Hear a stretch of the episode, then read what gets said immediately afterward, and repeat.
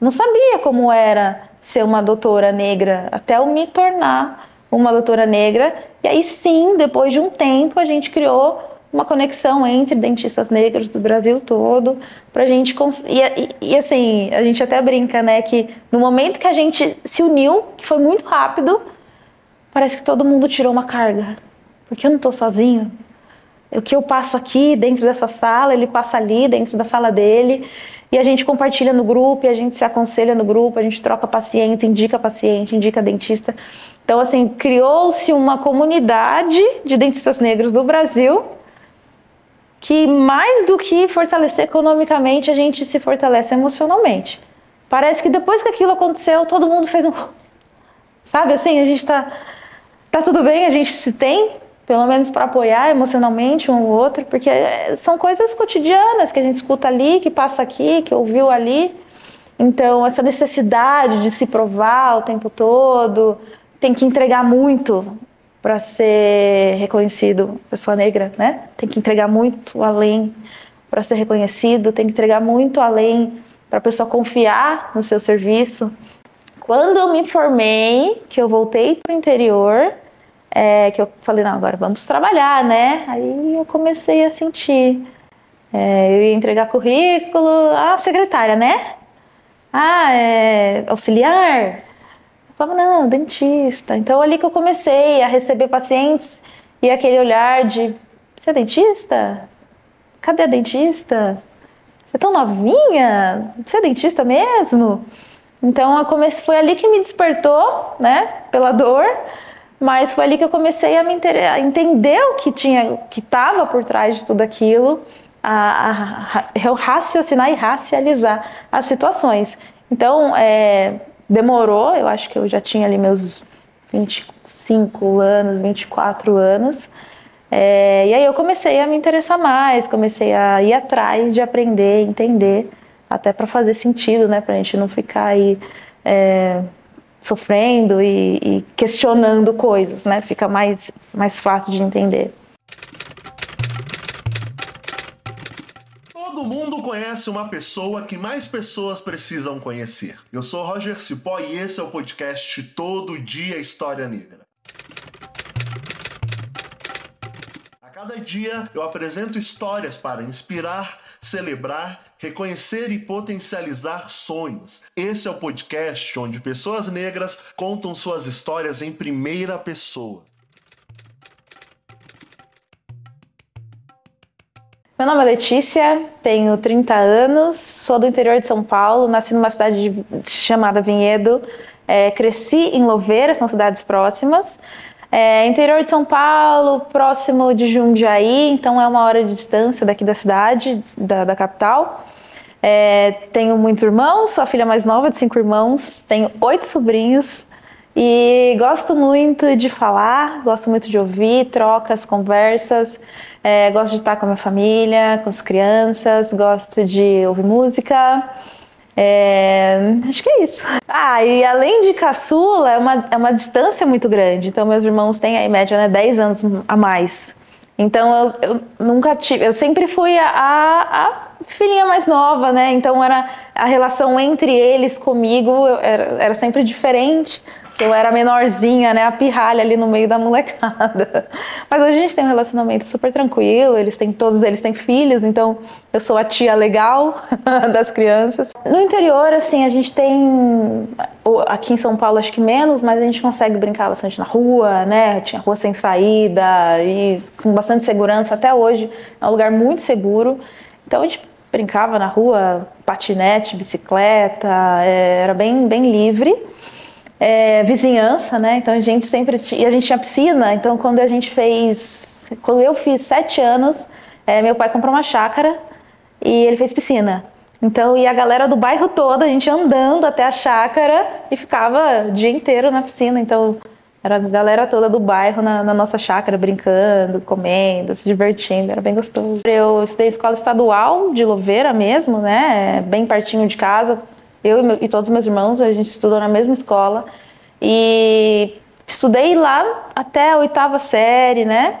É, foi assim, tranquilo, nada muito turbulento. Eu sempre tive uma vida, uma vida tranquila, uma vida boa, nunca passei nenhuma necessidade, sempre tive do bom e do melhor, lógico, que dentro das condições para cinco filhos, mas nunca reclamei, fazia balé, fazia inglês, é, tudo que eu queria fazer, tocar instrumento, eu sempre tive a oportunidade de fazer essas, essas, essas atividades fora da escola, então sempre me ocupei bastante. Sempre tive minha turminha, passeava, então é, foi uma adolescência tranquila. E o ensino médio eu fiz, eu passei numa escola técnica, então eu fui estudar numa escola estadual técnica na cidade de Jundiaí. E ali conheci mais pessoas, mas ali eu comecei a ter um, um, umas questões com aprendizagem. Então eu vim de uma escola estadual pequena, é, quando eu cheguei ali eu comecei a ter problema é, até de capacidade mesmo intelectual. Eu tive que estudar bastante para conseguir, conseguir acompanhar essa galera é, que já vinha às vezes de uma escola particular, ou de, um SESI. É, então ali o ensino era, era muito mais rígido, é, tinha realmente conteúdo, era muito mais sério. E aí eu já tive que estudar bastante ali para conseguir acompanhar e, e aprender e passar de ano, né? Então ali eu já tive alguns problemas assim relacionado à base de estudo que eu tive numa escola estadual. No último ano do ensino médio, eu gostava de biologia, sempre gostei de fazer atividade física, de coisa de saúde. Então eu sabia que eu estava ali na área da saúde que eu gostava. É, mas a minha família sempre foi da área de construção. Então meu pai é construtor, né? Começou como pedreiro, é, assistente de pedreiro e aí sempre trabalhou. Eu cresci vendo obra. E meus irmãos também acabaram seguindo aí na, na, na direção. Meu irmão é marceneiro e o outro tem uma imobiliária. Então todo mundo seguiu é, essa área e eu pensei em fazer arquitetura também, por estar mais envolvida aí na, nessa, nessa questão de, de, de construção, né? Eu estava envolvida, mas eu, eu falei, não, eu gosto mais dessa área de saúde, pensei em nutrição, pensei em educação física, pensei em medicina, mas eu falei, eu acho que eu vou, vou curtir esse negócio de dente aí. E aí fui pro cursinho, né? Então eu saí dessa escola estadual, fiz o ensino médio na escola técnica e aí fui pro cursinho. Quando eu cheguei no cursinho também outro baque, que aí mesmo estando numa escola técnica, né, tendo feito o ensino médio numa escola técnica, é, que já é boa, muito melhor que uma escola estadual né, convencional, é, eu senti muito eu falei, achei que não ia conseguir passar porque odontologia é um curso muito caro. E para eu cursar odontologia, se fosse a minha escolha, tinha que ser numa escola pública, né? Ou com algum tipo de bolsa. Então precisava estudar. Se fosse arquitetura, acho que dava para trabalhar e conseguir, que é mais acessível. Também não tem que comprar material, né? Como tem aqui no curso de odontologia. Então, o conversado em casa foi: se for odonto, vai ter que passar se for essa sua escolha, né? E aí estudei muito, fiquei um ano dentro de casa. Meus pais achavam que eu ia ficar doente, porque eu não saía de casa. Eu acho que eu conto no, no dedo quantas vezes eu saí. Porque eu decidi por odonto, eu falei, eu quero passar. E tive a oportunidade de fazer um cursinho bacana. E estudei muito, o ano inteiro estudando. Eu começava de manhã, eu fazia cursinho à noite. Então eu não trabalhava, eu só estudava. Então acordava cedo e ia até a hora de ir pro cursinho. Eu ia pro cursinho às seis, é, ficava até às dez no cursinho e no outro dia repeat, todo dia a mesma coisa. Fim de semana era palestra de livro, fim de semana era é, simulado, então é, tava tirando carta nessa época, então minha alegria era ir de carro pro cursinho, um caminho mais curto assim, para conseguir distrair. Mas eu, eu realmente fiquei um ano dentro de casa estudando e aí passei. Então foi um alívio assim. Nem acreditava, porque muito distante, né, de uma escola estadual em Louveira, e aí eu passei na USP de São Paulo, que é a mais concorrida de odontologia do Brasil. E aí a hora que eu era o que eu queria, mas não, não, não sei se eu tinha certeza se ia dar certo. Eu sabia que eu estava estudando muito, muito mas nada garantido, principalmente para quem teve um, um estudo na escola particular, em escola particular a vida toda, né, um estudo de qualidade né, desde a da formação, da, da, da alfabetização, né? Então eu vim muito defasada até concluir o ensino médio. Então no cursinho muitas pessoas estavam revisando, eu estava aprendendo tudo. E mas valeu super a pena, assim, é a escola maravilhosa, o ensino médio, o, minha, minha graduação incrível, professores maravilhosos e claro sem pagar, né? Porque a lista de material de odontologia é muito grande. Então, todo semestre tem que gastar aí uma grana, porque tudo que a gente usa, não sei se vocês sabem, né? Tudo que a gente usa na faculdade para atender, porque dentro da faculdade tem uma clínica, uma clínica de atendimento popular, né? É SUS. Só que tudo que a gente utiliza, a gente que compra para aprender, né? Então, é, a gente está usando, né, tendo essa troca, a gente disponibiliza material e as pessoas se disponibilizam a atender, por ser, serem atendidas por estudantes, né? Que também não, né? Então, é, a gente compra todo o material, todo semestre tem uma lista enorme, com custo assim, enorme. E por isso também que é um curso muito elitista, porque além de, de pagar uma mensalidade de uma faculdade, a gente tem que comprar o material. Então, como a gente sabia que ia ter esse custo já, ou com moradia, ou com material, pagar tudo isso ficaria pesado. Então, é, o dinheiro, por exemplo, de uma mensalidade, a gente utilizava aí para comprar material e, e, sustentar, né? O sustento durante cinco anos, período integral. Então, foram cinco anos estudando o dia inteiro, é, comprando material e aprendendo muito. Não tem como, não tem como. À noite fazer estágio, que tem os horários para cumprir. Tem o curso noturno também, é, que são seis anos é um ano a mais, tem também, menos vagas, mas também tem. É, e aí foi isso, passei, estudei muito e depois de cinco anos eu retornei para o interior, né? Eu morei aqui durante o, o, o curso né, da graduação, e aí voltei para o interior.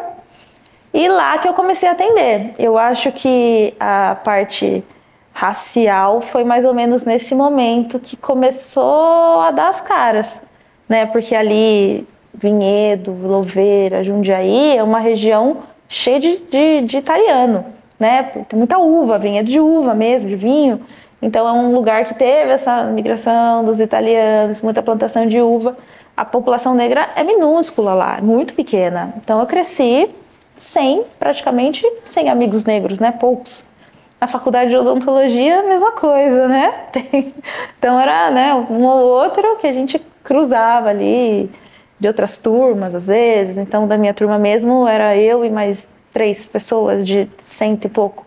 Comecei atendendo em alguns consultórios, em, em Vinhedo mesmo, Louveira, em Vinhedo, até que eu, eu tive a oportunidade. Já pode falar aqui? Tá? é, atendia em vários consultórios, já quis fazer especialização, é, sempre estudando e querendo fazer alguma coisa. E aí eu comecei a pensar, né? Eu lembro, eu sei que é uma coisa, tem bastante estudante me segue, né? E manda essas coisas que a gente se pergunta, né? Como que eu vou montar um consultório? De onde eu começo? Como eu vou comprar uma cadeira de dentista, que é o mínimo que você precisa, que é um absurdo de caro. Então esse primeiro passo assim é muito complexo e eu estava já trabalhando em vários consultórios, estudando, e aí surgiu a oportunidade de um consultório que eu alugava. A dentista, pandemia, não queria mais atender. É, e aí ela me ofereceu por um valor super abaixo de mercado, paga como você quiser. E aí eu falei, se não for assim, não vai ser de outro jeito. E aí foi onde eu, eu comprei esse consultório que eu alugava e fui atendendo, fui pagando, que foi quando eu, eu me vi, né, como não só uma dentista, mas como uma dona de consultório, que eu entendi a odontologia também, um consultório também como um negócio, né? E, e foi quando eu, eu comecei a fazer as coisas na internet também e juntou tudo. Eu acho que essa relação, esse despertar racial é, veio muito junto com o meu despertar como profissional, é, entender a necessidade de ter profissionais negros em todas as áreas para as pessoas se inspirarem, para as pessoas terem com quem conversar, para as pessoas pedirem conselho, para existir troca. Então foi tudo bem interligado ali na pandemia, no meio da pandemia, foi que aconteceu tudo isso. Que aí eu acho que eu me entendi, entendi o meu papel, entendi a pessoa Letícia, é, uma mulher negra, dentista, é, jovem. Então tudo isso foi, foi muito junto e muito conectado, porque uma coisa puxou a outra.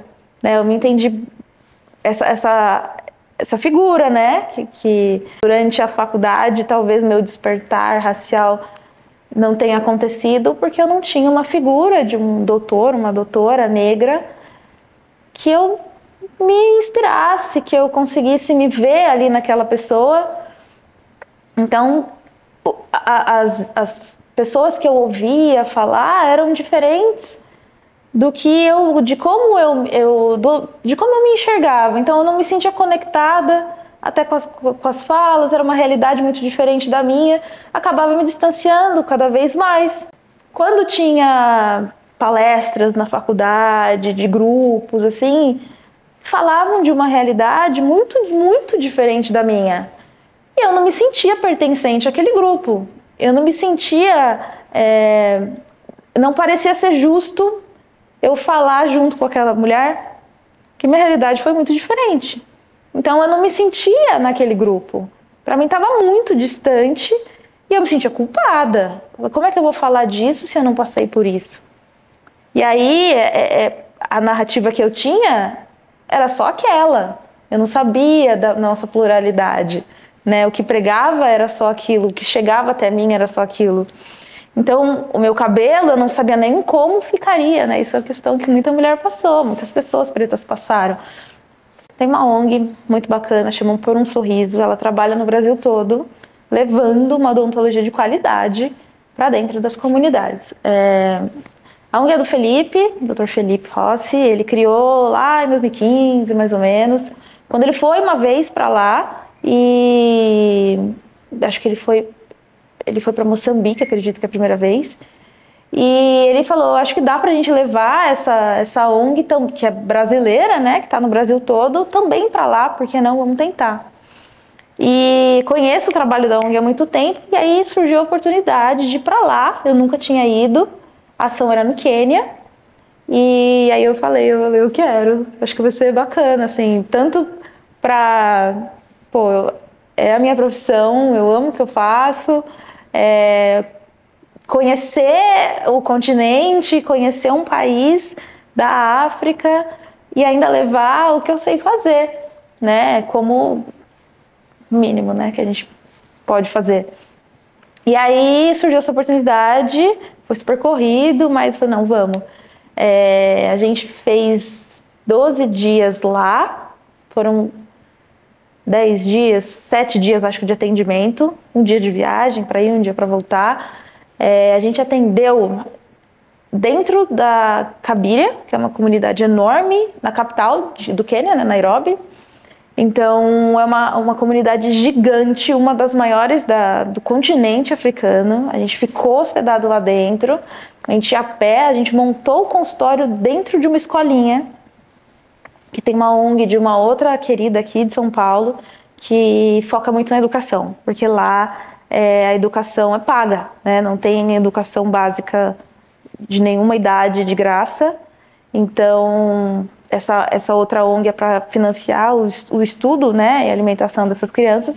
E aí juntaram as ONGs e a gente montou o consultório dentro dessa escola. Então, a gente levou absolutamente tudo, a ONG tem, então, cada, cada integrante levava uma mala, a mala de despachar era uma mala de material.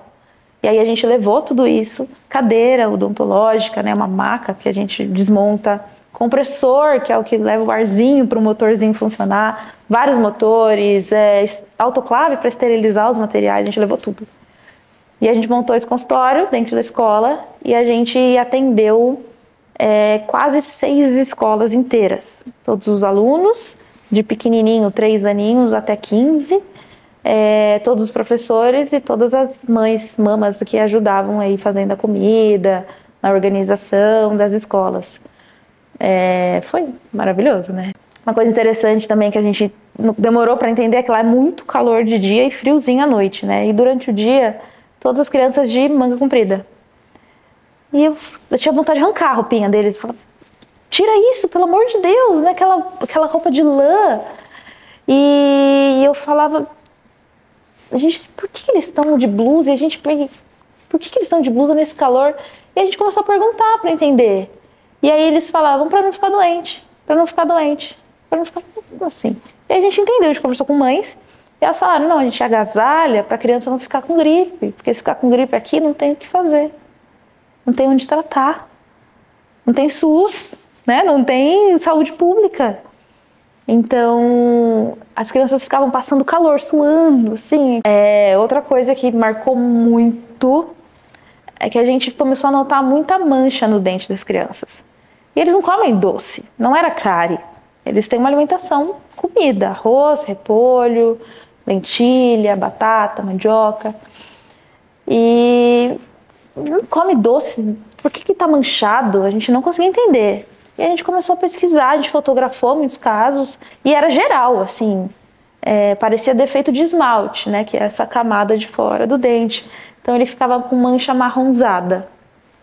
E as crianças queriam arrumar, mas é uma queixa meio estética, e muitos dentes até de leite. Se arrumasse de unha, ia ter que arrumar de todo mundo. Então a gente fazia mais na questão de saúde. Mas a gente fotografou muitos casos das mães, dos professores a gente tratou, e aí a gente levou para uns professores pediatras que pesquisam bastante. E assim, o, o que a gente conseguiu saber foi assim devastador. Aquilo era mancha por excesso de flúor. A gente fala, ah, não pode comer pasta porque mancha os dentes, dá dor de barriga.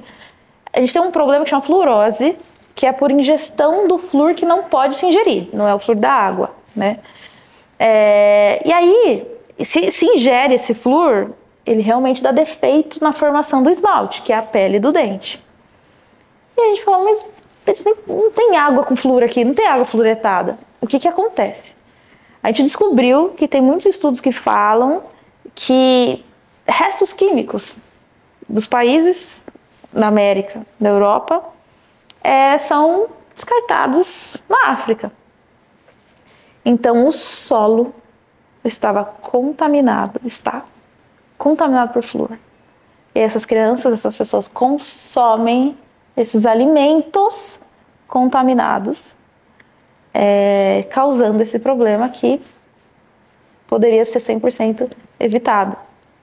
Então, a hora que foi a, a, esses estudos, a gente relacionou esses estudos com a quantidade de mancha que a gente viu de fluorose, com professores falando, fazendo essa relação já há bastante tempo, a gente falou, cara, era um problema que eles jamais teriam, né? Eles não comem doce, eles têm uma alimentação natural. Fizeram eles terem mais problemas do que eles já têm. Criaram outro problema de graça, assim, assim, criaram um problema que eles não teriam. Um problema sério, que o dente fica mais suscetível à sensibilidade, até a cárie, porque não tem a proteção do esmalte. Eles nem sabem o que está acontecendo.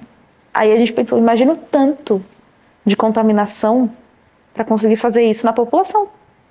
Eu quero muito que isso aqui seja cheio de profissionais pretos maravilhosos, assim, entregando resultado maravilhoso, cheio de pessoa negra, pessoas negras felizes com o resultado profissionalmente. É, e acho que pessoalmente eu quero. Tô nova ainda, né? quero viajar, conhecer alguns lugares, é, Jamaica, eu quero conhecer ali no Caribe, algumas praias, assim. Egito também tenho bastante vontade. É, acho que agora essa dá para passear um pouquinho, né? Trabalhei bem já. eu acho que eu queria falar um pouquinho, talvez, do meu pai. Eu acho que, que é legal. Meu pai chama Geso, ele tá com 64 anos agora. E meu pai, ele parou de estudar na terceira série. A minha avó morreu analfabeta. Eu conheci minha avó, ela faleceu, eu tinha 7 anos. É, ela não sabia, ela escrevia acho que só o nome dela. É, e o sonho dela era ter uma cozinha com azulejo. porque a, a casa que eles moravam e eu lembro de visitar minha avó era na beira do rio, era aquele chão de, de terra mesmo, aquele vermelhão, né? É, e tinha o rio, esgoto, árvore, tudo ali. Quando eu nasci, meu pai e minha mãe já tinham construído essa casa, nasci numa casa própria. Então eles já tinham construído. Meu pai sempre mexeu com construção. Durante um trabalho ou outro ele foi, comprou um terreno. Ele foi, ele sempre teve muita visão. Ele comprou um terreno ali, esse bairro vai ficar bom. E ele foi construindo para os outros e construindo para ele também. Então eu nasci já numa casa própria, uma casa bacana. Eu lembro que tinha lareira, churrasqueira, quarto das meninas, quarto dos meninos, suíte dele, sala de TV. Eu lembro que na vizinhança a gente era a, a, a única casa que tinha TV zona. Era uma TV zona assim, acho que de 30 e pouco na época. Eu era pequenininha, de tubão, era desse tamanho a TV. Então eu vivia ali nessa casa muito boa. É, e meu pai sempre trabalhou muito é, com obras. Então ele começou como auxiliar de, de, de como chama? O servente do pedreiro. E aí virou servente, e aí ele virou pedreiro. E meu avô era de roça, meu avô capinava, carpia lá, e ele falou: Isso aqui não vai dar para mim, vou ter que sair disso daqui. Parou de estudar com nove anos e foi para a carreira aí para a área de construção. E ele sempre teve muita visão de negócio. Com 18 anos ele já tinha carta comprada, carro comprado, esperando só ele fazer a idade para buscar. Ele já colocava pessoas ali para. Enquanto ele fazia um trabalho, ele pegava outro e terceirizava e ganhava uma grana ali. Então, assim, fora da curva. É, e aí ele foi crescendo nessa na, na, na, construção, foi crescendo, começou a ir aprender de nunca estudou, nunca estudou, aprender de, de ele fala que ele levantava no meio da noite e ia ver se o muro que ele fez estava em pé ainda, que ele tinha medo do muro cair. Então ele sempre foi essa pessoa corajosa e visionária. E aí ele foi crescendo na construção, começou a conhecer uns caras que tinham uma grana, foi construindo para esses caras e foi fazendo dele. Nesse meio tempo, comprava um terreno, comprava uma chacrinha, comprava um negócio e construiu o patrimônio dele. Sempre incentivou a gente a fazer os corres, né, a trabalhar bastante e sempre construindo com essa visão. Então ele é o cara que todo mundo vira e mexe, senta do lado e pede um conselho ali, porque ele sabe, ele tem uma visão assim, além do, do que a gente consegue ver. Então ele, ele, ele proporcionou, somos, eu tenho cinco irmãos, né? Somos em seis, e ele proporcionou uma vida assim cheia de oportunidades para todos. É, sem, sem nenhum tipo de, de, A gente nunca soube né, dos problemas financeiros que passaram. Meu pai e minha mãe passaram vários, mas eles sempre mantiveram a gente é, fora desses, dessas questões e assim, faz, faz, vai fazer sua, sua, sua função, quer trabalhar, estudar, que aqui a gente dá um jeito. Então, é, ele foi esse cara que hoje ele tem 64 anos, ele trabalha nas obrinhas dele, vive de aluguel, a gente mora numa. Eles têm, eles têm uma casa ótima, tem o carro que ele quer. Então, assim, uma vida super confortável. Desde que eu nasci, eu sempre tive essa vida confortável. Além dele ter ajudado toda a família. Então, os irmãos dele, ele sempre direcionou: ah, vamos trabalhar comigo, vamos fazer tal coisa.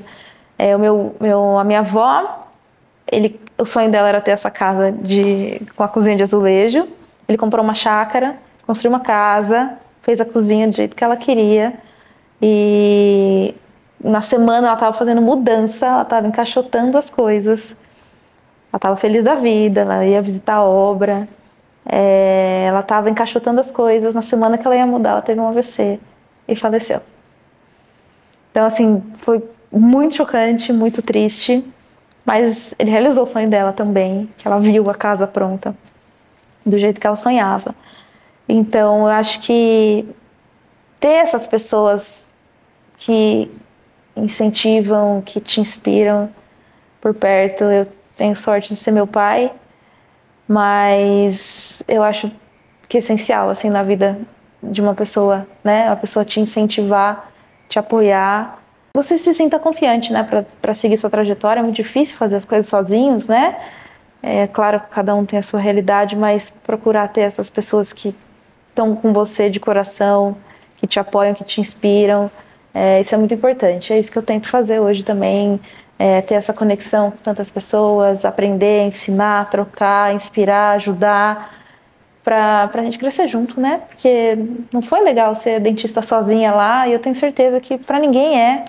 Então, se a gente se tem hoje, vamos se fortalecer para facilitar para o pessoal que está vindo, porque tem bastante gente vindo.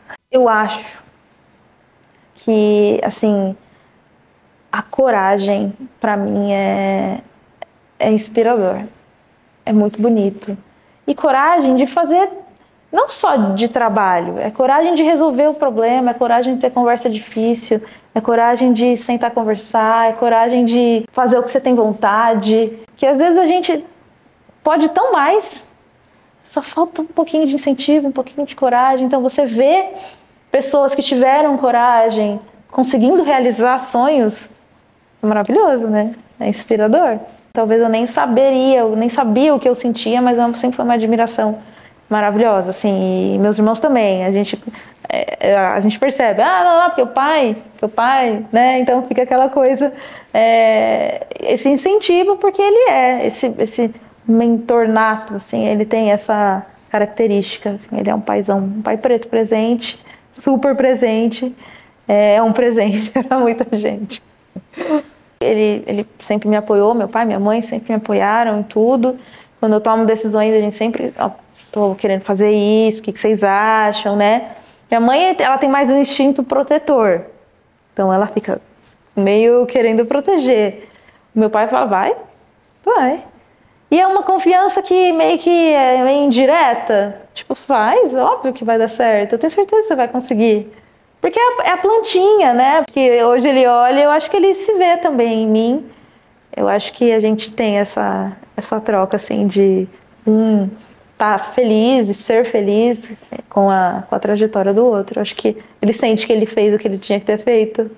Veio, veio, veio ver como é que tava. Ele nem quis fazer aqui. Ele falou, ah, paga pra outra aí que agora não, não preciso mais. O primeiro ele me ajudou bastante, é que ele só veio visitar vou feliz. Por enquanto, aqui a gente está crescendo, então vou começar a divulgar as outras especialidades que tem aqui, porque muita gente não sabe. Não quis fazer isso antes porque eu queria estar bem estruturado, tanto espaço físico como de organização, de profissionais, encontrar os profissionais que, que eu confio. É, e tem essa segunda sala que a gente acabou de montar, que vai ser uma sala médica, então aqui logo vai ter aí outros profissionais da área da saúde atendendo junto para todo mundo já estar tá aqui, já vai, já resolve o que tem que, que mais precisar.